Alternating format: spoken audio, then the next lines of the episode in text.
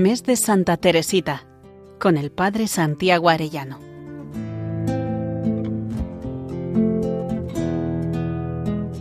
En el nombre del Padre, del Hijo y del Espíritu Santo. Amén. Día noveno del mes de Santa Teresita, en esta preparación a la ofrenda de víctima. Vamos a ver la ofrenda victimal del Padre de Santa Teresita que traspasa el corazón de la hija. Una de las cruces mayores por las que atravesó y la gran prueba de su vida fue la enfermedad de su padre. La preocupación por el estado de salud de Luis Martín se agravó considerablemente tras sufrir una serie de alucinaciones en las que se imagina que está en la guerra y que sus hijas están en peligro, llegando incluso a escaparse. Tuvo que ser ingresado durante una temporada en el hospital psiquiátrico del Bon Saveur de Caen. En este hospital los enfermos son atendidos y cuidados por religiosas. En las ocasiones en las que recobraba la lucidez, una de las religiosas le animaba a que fuera apóstol para los demás enfermos. Él así respondía Es cierto, pero preferiría ser apóstol en otro lugar distinto de este. En fin, puesto que es la voluntad de Dios, creo que es para abatir mi orgullo. También llegó a decir a uno de los médicos Estaba acostumbrado a mandar siempre y ahora me veo reducido a obedecer. Es duro, pero yo sé por qué el Señor me ha dado esta prueba. No había sufrido una humillación en mi vida, me hacía falta una. Ella, siendo niña, tuvo una visión profética de lo que le ocurriría a su padre años después. Cuando vi delante del lavadero, que se encontraba justamente allí enfrente, a un hombre vestido exactamente igual que papá, de la misma estatura y con la misma forma de andar, solo que estaba mucho más encorvado.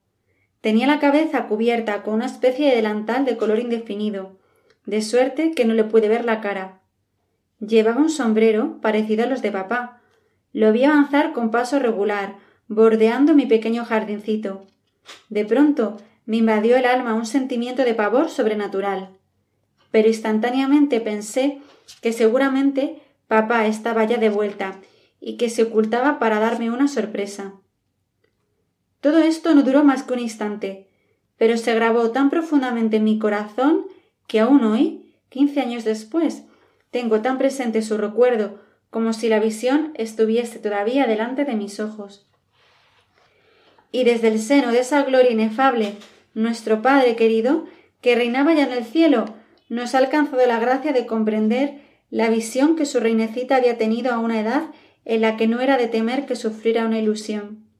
Desde el seno de la gloria nos ha alcanzado el dulce consuelo de comprender que, diez años antes de nuestra gran tribulación, ya Dios nos la mostró, como un padre hace vislumbrar a sus hijos el porvenir glorioso que les tiene preparado, y se complace en considerar por adelantado las riquezas inapreciables que constituirán su herencia.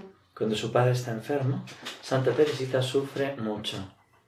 No, ese día ya no dije que podía sufrir todavía más. Las palabras no pueden expresar nuestras angustias, por eso no intentaré describirlas. Algún día, en el cielo, nos gustará hablar de nuestras gloriosas tribulaciones. ¿No nos alegramos ya ahora de haberlas sufrido? Sí, los tres años del martirio de papá me parecen los más preciosos, los más fructíferos de toda nuestra vida. No los cambiaría por todos los éxtasis y revelaciones de los santos. Mi corazón rebosa de gratitud al pensar en ese tesoro inestimable que debe despertar una santa envidia en los ángeles de la corte celestial. Mi deseo de sufrir se vio colmado. El día de su profesión religiosa, el 8 de septiembre de 1890, su padre no puede estar, y eso le produce una tristeza inmensa. Durante esa época mantiene correspondencia con su hermana Celina y a ella le cuenta cómo se siente. ¿Cómo decirte, Celina, lo que está pasando dentro de mi alma? Se siente desgarrada, pero sé que esta herida está hecha por una mano amiga, por una mano divinamente celosa. Todo estaba dispuesto para mis bodas. ¿Pero no te parece que le faltaba algo a la fiesta? Es cierto que Jesús había puesto ya muchas joyas en mi canastilla, pero faltaba todavía una belleza incomparable, y ese diamante precioso Jesús me lo ha regalado hoy. Celina, mis lágrimas han corrido al recibirlo, y siguen todavía corriendo, y casi me las reprocharía si no supiera que existe un amor cuya única prenda son las lágrimas. Tú sabes muy bien cómo deseaba volver a ver esta mañana a nuestro papá querido. Pues bien, ahora veo claramente que la voluntad de Dios es que no esté aquí. Él lo ha permitido sencillamente para probar nuestro amor. Jesús me quiere huérfana, quiere que yo esté sola con Él, solo para unirse más íntimamente a mí. Y quiere también darme en la patria las alegrías tan legítimas que me negó en el destierro. Consuélate, Celina, nuestro esposo es un esposo de lágrimas y no de sonrisas. Démosle nuestras lágrimas para consolarle, y un día esas lágrimas se, se cambiarán en sonrisas de una dulzura inefable. Para ella fue una dolorosa cruz, pero que supo llevar con fortaleza.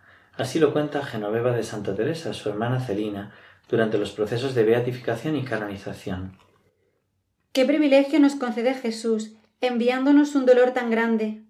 Ah, la eternidad no bastará para darle gracias. Nos colma de sus favores, como colmó a los más grandes santos. ¿Por qué una predilección tan grande? Es un secreto que Jesús nos revelará en nuestra patria el día en que jugue todas las lágrimas de nuestros ojos. Ah, hermanita querida, lejos de quejarme a Jesús de la cruz que nos envía, me resulta incomprensiblemente el amor infinito que le ha movido a tratarnos así. Tiene que ser muy amado de Jesús nuestro Padre para sufrir de este modo. Además del dolor que supone para ella y sus hermanas que su padre esté enfermo, está también los comentarios que tuvieron que escuchar dentro del propio convento. Así lo explica la Madre Inés de Jesús. Un día en el locutorio escuchamos las cosas más duras sobre nuestro pobre padre. Se habló de él en términos despreciativos. Otras veces en recreación la Madre Priora comentaba abiertamente en nuestra presencia la enfermedad de mi padre, hablando del régimen del establecimiento en que se hallaba. Cuando comienza a estar enfermo, y aun en sus ratos de lucidez, Luis siente paz, no temáis nada por mí, hijas mías, porque soy amigo del Señor. En una de sus salidas del hospital, antes de que empeore, fue a visitar a sus hijas a Lisieux. Esa visita fue para ellas el último recuerdo de su padre. No consigue hablar, pero parece comprender todas las palabras de sus hijas, y cuando le dicen hasta la vista, levanta el dedo índice y consigue articular en el cielo. Él, tras fallecer su mujer, se dedica por completo a sus hijas y se las entrega a Dios generosamente, pues todas ellas tienen vocación a la vida religiosa. Cuando entra Santa Teresita en el Carmelo, escribe así Luis a un amigo Teresa, mi pequeña reina, ha entrado ayer en el Carmelo. Solo Dios puede exigir un sacrificio así. Él no solo ofrece la vida de sus hijas, sino que también se ofrece como víctima. Dice, he recibido en la iglesia de Notre Dame tantas gracias, tantos consuelos, que he hecho esta oración. Dios mío, es demasiado. Sí, soy demasiado feliz. No es posible ir al cielo así. Quiero sufrir algo por ti. Y me he ofrecido.